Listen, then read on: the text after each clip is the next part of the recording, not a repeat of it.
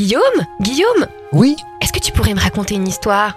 D'accord, mais pas n'importe quelle histoire. Je vais te raconter les animaux.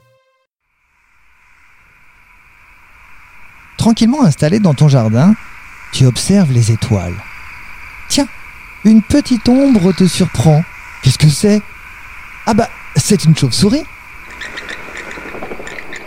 Est-ce que c'est un oiseau? C'est une bonne question, car on pourrait effectivement penser que c'est un oiseau, euh, puisqu'elle vole, mais non, c'est un mammifère. C'est même le seul mammifère au monde qui vole. Elle est considérée comme telle car elle possède des mamelles, elle allaite ses petits qu'elle va porter dans son ventre avant de les mettre au monde. Est-ce qu'elle boit du sang? Alors, il y a environ, écoute bien, 1000 espèces différentes de chauves-souris au monde, et seulement 3 boivent du sang.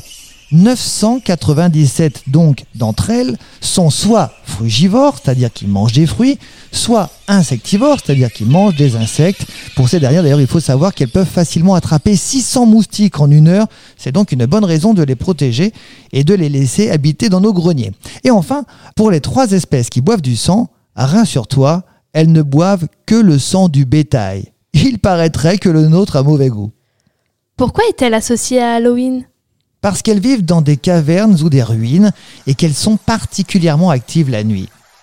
Il y a très longtemps, elles ont été associées aux monstres malfaisants et notamment aux vampires, particulièrement au comte Dracula.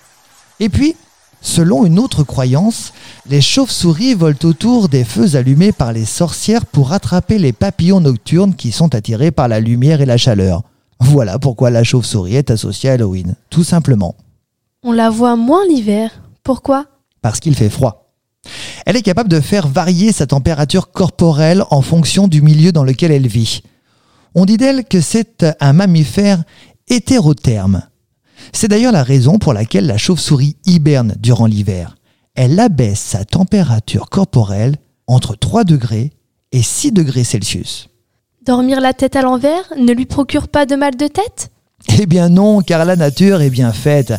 Elle peut se suspendre la tête en bas sans déployer aucun effort, et ce grâce à un tendon spécial. Je t'explique. Le poids de son corps permet à ce fameux tendon de refermer ses griffes sur la surface d'appui. Une fois la tête en bas, son système circulatoire, lui, est muni de valves qui évitent l'accumulation de sang dans la tête. La chauve-souris peut donc dormir enveloppée dans ses ailes afin de conserver son énergie. Pour s'envoler, elle n'aura qu'à se laisser tomber. Comment se repère-t-elle?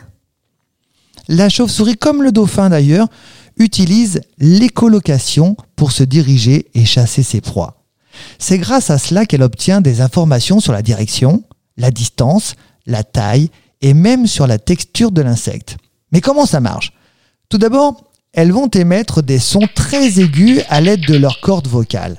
Ces ultrasons transmis par la gueule pour la majorité des espèces vont se propager et se répercuter sur les éléments qui les entourent. Puis ils reviendront tel un boomerang vers les oreilles des chauves-souris. Ensuite, c'est son cerveau qui va prendre le relais.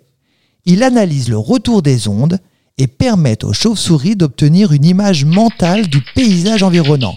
Plus un objet est proche, et plus l'onde revient rapidement. C'est fou, non? Ce podcast vous a été proposé par Radio Pitchoun et compté par Clara Moreno et Guillaume Covini. Merci pour votre écoute. On vous dit à bientôt pour de prochaines histoires.